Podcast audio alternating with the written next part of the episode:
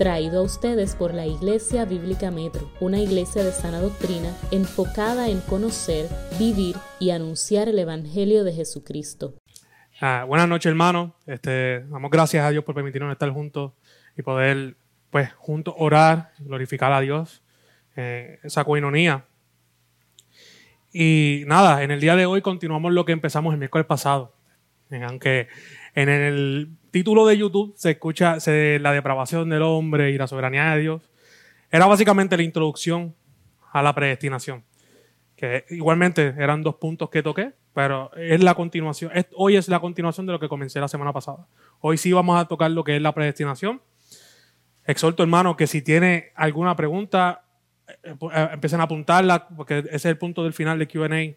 También si eh, tiene alguna libreta, apunte también los textos donde vamos, los textos que vamos a exponer, porque el punto del día de hoy no es simplemente exponer, sino que aprendamos y entendamos y conozcamos, para así cuando salgamos el día a día podamos también proclamar y tener una confianza plena de lo que creemos. Así que hermanos, si tienen libreta y todo, pueden empezar a escribir y todo. Y hoy continuamos entonces con lo que es la predestinación. Para ello vamos a Efesios, Efesios capítulo 1, versículo del 3 al 6. Antes de, ir a leerlo, Efesios capítulo 1, versículo del 3 al 6. Antes de eso vamos a, a levantar una oración al Señor. Padre, te damos gracias. Gracias por tu amor, tu providencia, Padre. Conoces todo y cada una de las cosas que nosotros disponemos el día a día, Padre y tú estás en control de cada una de ellas. Tú estás presente, Padre. la realidad es que somos débiles, Señor. En medio de desarrollo de este, de esta, de este sermón, Señor, he visto mi, mi mis debilidades, Padre. Pero me reconforta el saber que no soy yo, sino que eres tú en mí. Y descanso en eso, Señor. Que no hallo nada en mí, sino que lo hallo todo en ti, Padre. Te ruego hoy, Padre, que sea de edificación para tu iglesia, tu casa, para mis hermanos, Señor. Que seamos edificados juntamente, seamos confrontados si es que debemos ser confrontados, que salgamos fortalecidos para proclamar tu palabra. Pero aún, Señor, si no hay alguien que te conozca o si llega alguien que no te conoce, Señor, que sea un día de salvación, Padre. Que tú salvas y eres poderoso para ello. Conforme a tu voluntad, confiamos en ello, Padre. Así que te damos gracias por todo. Te damos gracias por esta oportunidad. Que sea tu nombre glorificado, en nombre de Cristo Jesús. Amén. Antes de ir a Efesios 1, versículo 3 al 6, quiero darle un resumen de lo que predicamos la semana pasada. Eh, la semana pasada tocamos el tema del por qué debe, por qué hay una predestinación. Para poder entender la predestinación decía que teníamos que entender el por qué hay una. Para poder explicar esa, esa verdad, tuvimos que ir a lo que sería la doctrina de la depravación radical del hombre. ¿Qué consiste la, la doctrina de la depravación radical del hombre? Es que el hombre odia a Dios. El hombre es malo desde su juventud. El hombre busca de continuo el mal y se deleita en él. Presentamos también que el hombre tiene su voluntad esclavizada al pecado. Por ende, en sí mismo no es posible ni desea buscar a Dios. Es una realidad en el hombre día a día. Y aún presentamos que aún si hay personas que dicen ser creyentes o hay personas que aparentan ser cristianos, muchas, de, muchas veces estas cosas ocurren porque tienen su propio Dios y buscan sus propios beneficios y buscan todo lo que para ellos es lo mejor, pero no buscan a Dios por quién es Él. La depravación es tal que quieren engañar aún a Dios, haciéndose pasar como creyentes, pero, realidad, pero en la realidad es que no lo son.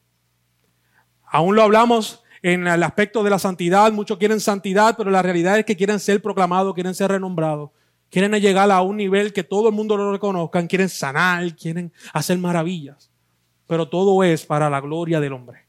Eso es lo que hablamos la semana pasada. Y textos que usamos para presentar ese argumento fue Génesis 8.2, hablamos de Romanos 1 y hablamos de Efesios 2, 2. Sabemos que Efesios 2 habla de lo que es la muerte espiritual del hombre. Sobre eso también hablamos de la soberanía de Dios en la salvación. Dios escoge de estos hombres de los que acabamos de hablar un grupo para salvación, por el cual ejerce soberanamente sobre el hombre su salvación. El corazón que odia a Dios es transformado, dijimos.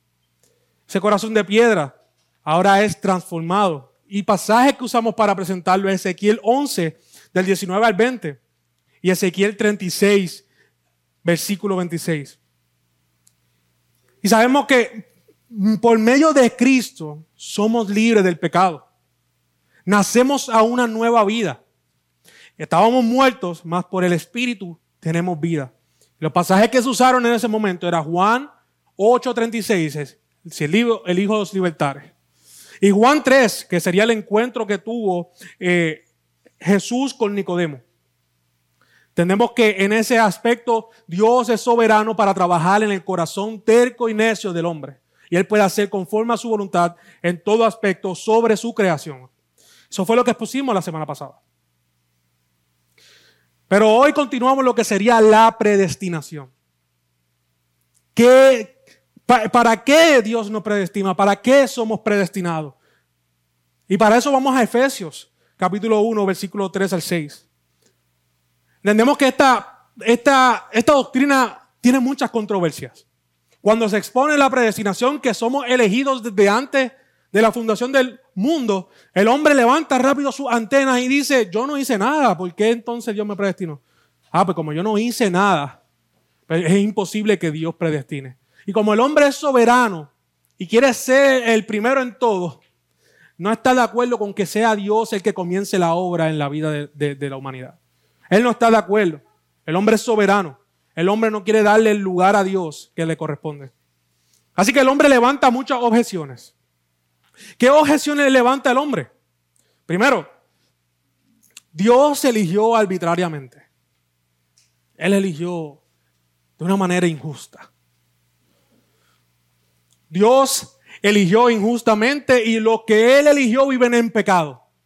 O sea, que ellos tienen la licencia y el ponche para vivir pecando. Esas son las excusas que el hombre presenta. Pero veamos si eso es así y veamos si la palabra presenta eso. Y cuando tocamos la predestinación, no sé si ha encontrado esas personas que dicen, Dios nos predestina porque nos vio en un futuro aceptándole y corriendo a Él. Como Él nos vio, pues por eso es que nos predestinó. Esos argumentos serán destruidos en el día de hoy cuando nosotros veamos solamente tres porciones de lo que sería Efesios 1.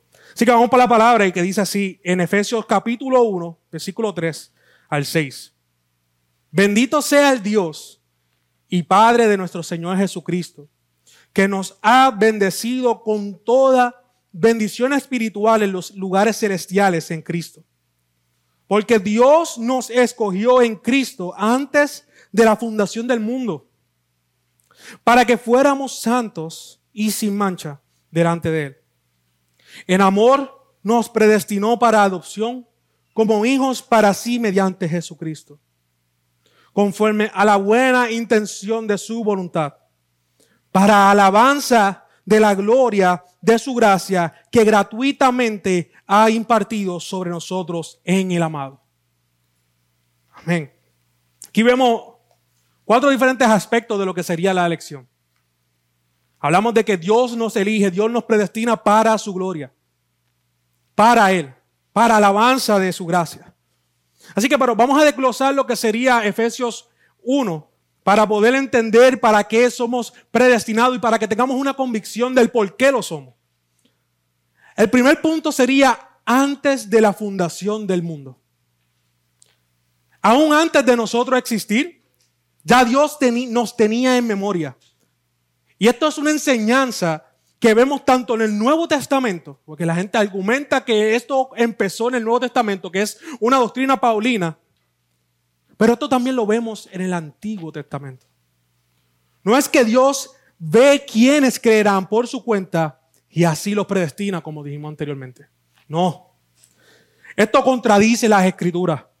Esto pone a Dios como un mero profeta que proclama lo que el soberano hombre hará. Dios solo está profetizando lo que el hombre inevitablemente va a hacer. Haciendo del hombre un Dios quien tiene la libertad de hacer como desee y que esté, y este afecte las decisiones de Dios y su soberanía. Tenemos un Dios que solamente está diciéndole a Pablo y a todos, bueno, yo voy a salvar a aquel que va a tomar la decisión por mí, que soberanamente tomó la decisión de amarme a mí. Y como yo lo vi, ahora se lo digo. So, básicamente Dios es un profeta. Proclama lo que ha de pasar. Pero la palabra no presenta eso. Mira lo que dice Romanos 9, versículo 9 al 16. Porque la palabra de promesa es esta. Por este tiempo volveré y Sara tendrá un hijo. Y no solo esto, sino que también Rebeca concibió mellizos de uno, nuestro padre Isaac. Y porque cuando aún los mellizos no habían nacido y no habían eh, hecho nada, ni bueno ni malo, para que el propósito de Dios conforme a su elección, permaneciera no por las obras, sino por aquel que llama, se le dijo a Rebeca, el mayor servirá al menor, tal como está escrito, a Jacob amé y a Esaú, pero a Esaú aborrecí. ¿Qué decimos entonces? ¿Que hay injusticia en Dios? De ningún modo. Porque él dice a Moisés, tendré misericordia del que yo tenga misericordia y tendré compasión del que yo tenga compasión. Así que no depende del que quiere ni del que corre, sino de Dios quien tiene misericordia. Hermanos, vemos en este pasaje claramente que aún antes que el hombre hiciera algo bueno o algo malo, ya Dios tenía un propósito. Ya Dios los había predestinado. Así que no es que nosotros elegimos a Dios, es que antes de que nosotros tomáramos una decisión ya éramos amados en Él, en la eternidad. Eternamente Dios hizo lo que le plació para su gloria. Pero no solamente vemos eso en este pasaje, también lo vemos con el rey David. Vamos al Antiguo Testamento. El rey David en el, en el Salmo 139, versículo 16 dice, tus ojos vieron mi embrión y en tu libro se escribieron todos los días que me fueron dados. Cuando no existía ni un solo, ni uno solo de ellos. No solamente ahí. Vamos a Jeremías. Jeremías 1, versículo 4 al 10. Y vino a mí palabra del Señor. Antes que yo te formara en el seno materno, te conocí. Y antes que naciera, te consagré. Te puse por profeta a las naciones. Ya Dios había destinado a una persona que probablemente iba a nacer, iba a hacer 20 mil cosas. Ya Dios había destinado a esta persona a ser un profeta. Guste o no le guste. Eso lo vemos también con Jonás, hermano. Por más que quiso huir, tuvo que hacer lo que Dios determinó que él iba a hacer. Pero no solo ahí, aún Pablo lo confirma. Gálatas 1, 15 al 16. Pero cuando Dios que me apartó desde el vientre de mi madre y me llamó por su gracia, tuvo a bien revelar a su Hijo en mí para que yo lo anunciara entre los gentiles, no consulté enseguida con carne y sangre. Ya Dios conocía a Pablo. Ya Dios conocía a Jeremías. Ya Dios conocía al rey David. Ya Dios había hecho su decreto desde antes de la fundación del mundo. Sabemos que hay muchos otros pasajes que podemos presentar. Y que Dios nos escoge aún antes de lo que nosotros podamos hacer. No hay nada en nosotros, hermano. No hay nada en mí por el cual Dios me haya escogido. Es, Él es libre en su elección. Él es libre en su soberanía. No hubo nada en mí. Pero hay todo en Dios. Dios permitió todas estas cosas conforme al decreto, conforme a su voluntad. Y ese es el primer punto. La elección no es porque Dios vio algo en nosotros y nos predestina para eso. No, aún antes de hacer algo malo, bueno, ya Dios nos ha predestinado. Hermano, pero esto es un argumento que rápido usan las personas para decir entonces podemos vivir en pecado, aún si somos creyentes. Yo no creo que un creyente debería pensar de esa manera. Es incongruente. Pero son argumentos que se levantan. Esto no quita la responsabilidad del hombre. El hombre es llamado a responder a Dios, a vivir conforme a sus estatutos. No se puede argumentar diciendo, Dios no me amó, por ende vivo así, vivo en pecado. Nosotros no sabemos quiénes son los elegidos. El llamado es para todos. El arrepentimiento, el llamado al arrepentimiento es para cada uno de las criaturas, para cada uno de los hombres de este mundo. No hay excusa delante de Dios. El hombre será juzgado por su pecado. El hecho que Dios conozca todo no quita nuestra responsabilidad de correr en arrepentimiento y creer en Él.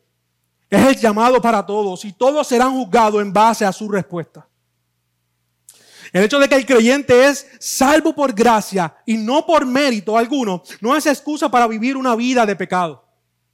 No, esto es totalmente contrario. Somos regenerados. Somos santificados. Quien desee vivir en pecado después de creer no es un verdadero creyente.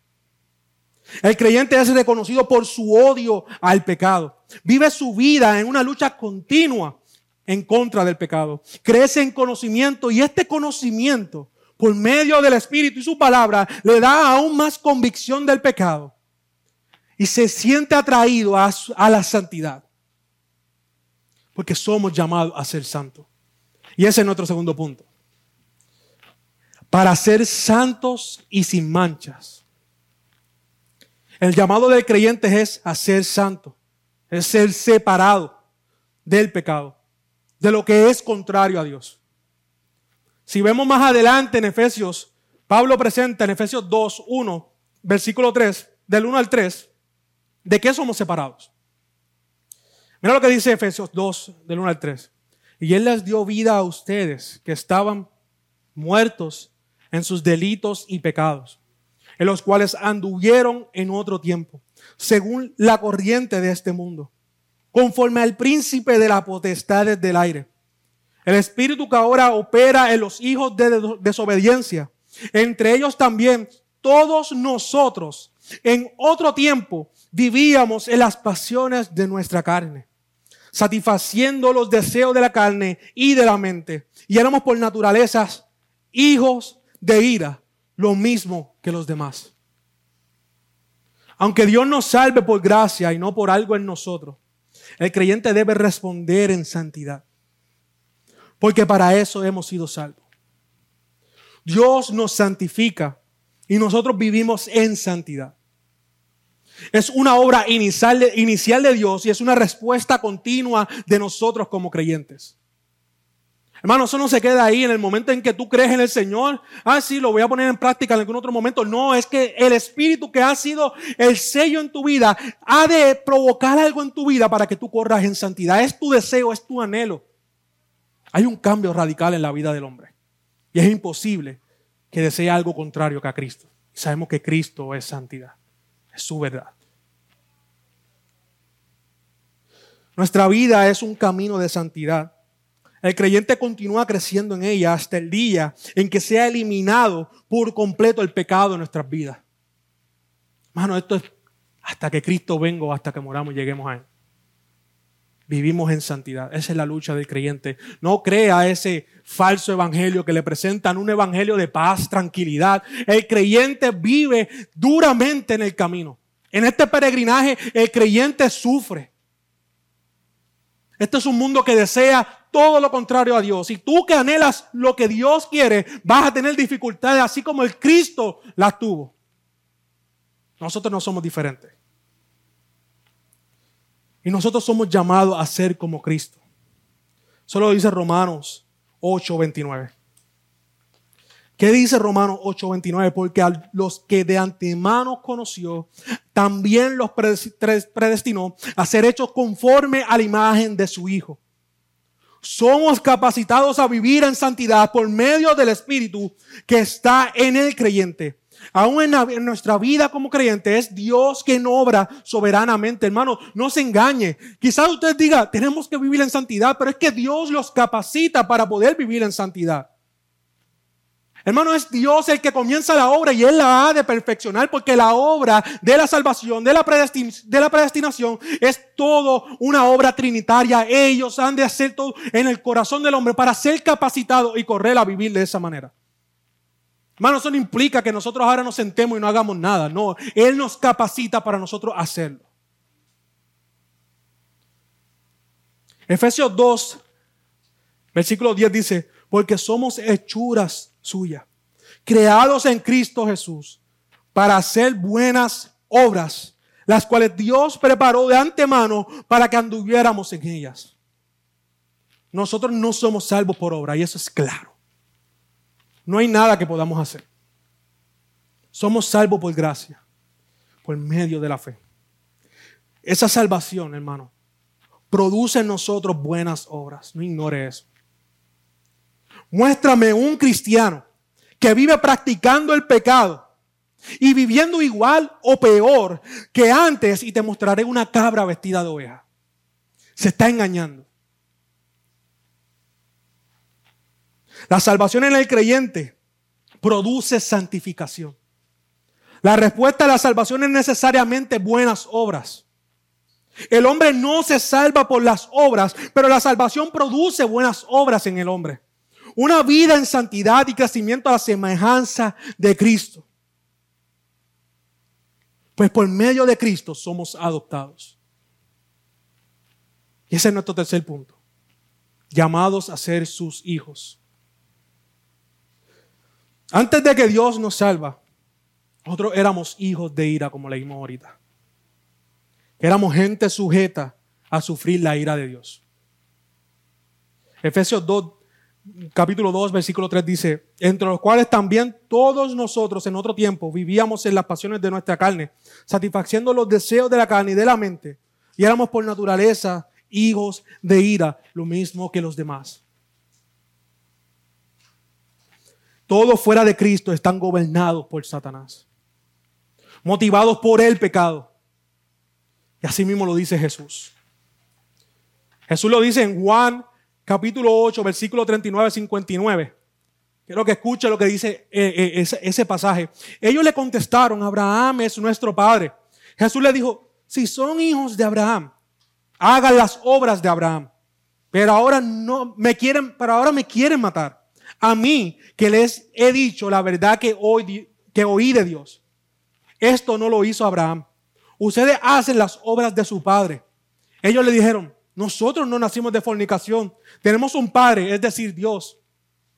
Jesús le dijo, si Dios fuera su padre, me amarían, porque yo salí de Dios y vine de Él. Pues no he venido por mi propia iniciativa, sino que Él me envió. ¿Por qué no entienden lo que digo? Porque no pueden oír mi palabra. Versículo 44 dice, ustedes son de su padre el diablo y quieren hacer los deseos de su padre. Él fue un asesino desde el principio y no se ha mantenido en la verdad porque no hay verdad en él. Cuando habla mentira, habla de su propia naturaleza porque es mentiroso y el padre de la mentira. Cristo es claro. Aquellos que no son de él son hijos de Satanás. Son hijos de ira. No es que el diablo los creó. Es que comparten sus deseos comparten sus anhelos. Son mentirosos y aborrecen la luz. Pero está claro en este pasaje que ellos no son de Cristo. Ellos odian a Cristo. Lo rechazan. Es claro que no hacen la voluntad de Dios. Y este es el contraste de aquellos que son adoptados en Cristo. Hermano, el creyente no era diferente a los hijos de ira. Nosotros éramos hijos de ira también. Nuestros deseos eran iguales. Pero por medio de la obra de Cristo somos llamados hijos, somos adoptados en Cristo. Y yo quiero que usted vea lo que dice la palabra de lo que un hijo debe hacer, de lo que es un hijo de Dios. Primero Juan 3, versículo 1 dice, Versículo 1 al 10 dice, miren cuán gran amor nos ha otorgado el Padre que seamos llamados hijos de Dios. Y eso somos.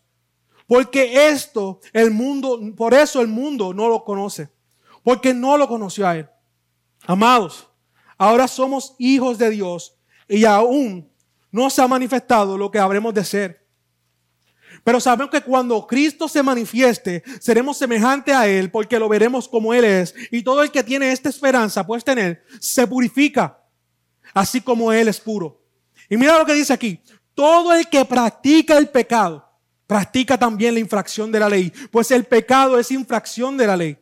Ustedes saben que Cristo se manifestó a fin de quitar los pecados y en Él no hay pecado. Todo el que permanece en Él no peca.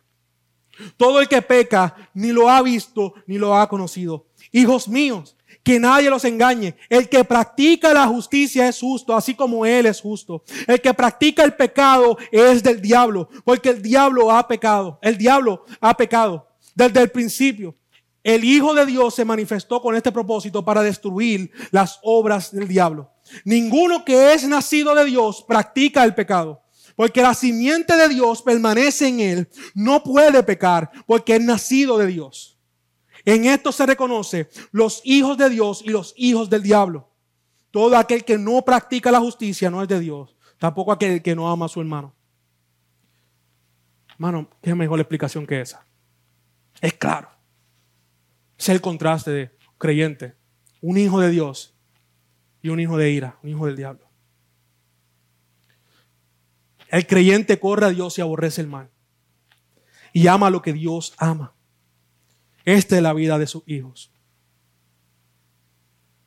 Somos guiados por el Espíritu, lo vemos en Romanos 8:14, a hacer morir el pecado. Somos ahora de Él. Podemos acercarnos y decir como Cristo, Abba Padre. Tenemos la confianza de que no somos hijos de ira, porque el Espíritu testifica a nuestros corazones. El Espíritu lo testifica a sus hijos. Somos suyos, somos de Él y vivimos para Él. Vivimos para la gloria de su gran majestad. Así que vamos al punto 4. Punto 4 para alabanza de su gracia. Todo esto, hermano, todo lo que hemos hablado es para alabanza de la gloria de su gracia. Hermano, Dios nos ha predestinado por su beneplácito, porque así le plació. Para la alabanza, hermano, para la alabanza, el reconocimiento de la gloria, o sea, su grandeza, su esplendor, de su gracia, ese favor inmerecido, que se ha impartido por medio de Cristo. La respuesta de aquel que es salvado por gracia es vivir para la gloria de Dios. Es vivir reconociendo su grandeza. Vivir maravillado de su gracia. No podemos, dar por sentado tal grandeza y maravilla. Dios se ha manifestado. Nos ha acercado a Él por medio del amado. Por gracia. Hermano, todo lo que hemos hablado, todo, es dirigido a Dios todo viene de Dios. Es una obra de Dios. Para que sea todo para la gloria de Dios, debe ser todo de Él y nada de nosotros. Si en mí hay algo que puede llegar a la salvación o cooperar con ella, la gloria sería también mía. Pero como es Dios, su elección, su llamado, su preservación, debemos decir gloria a Dios, el único digno. Esta doctrina no, no permite jactancia y no, no permite prepotencia.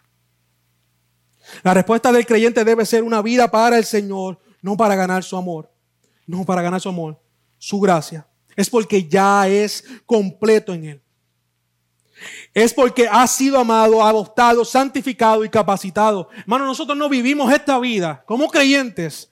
Venimos los domingos, Vivimos cada día en oración y en ruego y en predicando y proclamando la verdad del Evangelio para ganar algo o algún, puesto en, la, en la casa del Señor. No, porque ya somos amados en Él.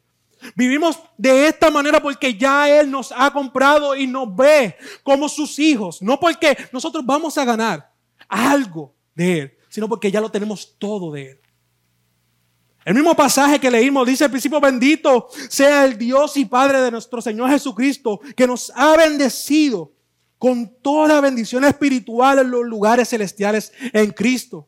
Hermano, ¿qué más tú quieres? Ya lo tiene todo en Él. Por ende, el creyente no vive su vida en santidad, buscando agradar, agradar a Dios, porque ya le agrada por medio de Cristo. Al contrario, vive en agradecimiento y vive en santidad por lo que Él hizo por Él por lo que Él manifestó, por su amor. El creyente vive en respuesta a su gran amor, reconociendo su grandeza y para alabanza de su nombre.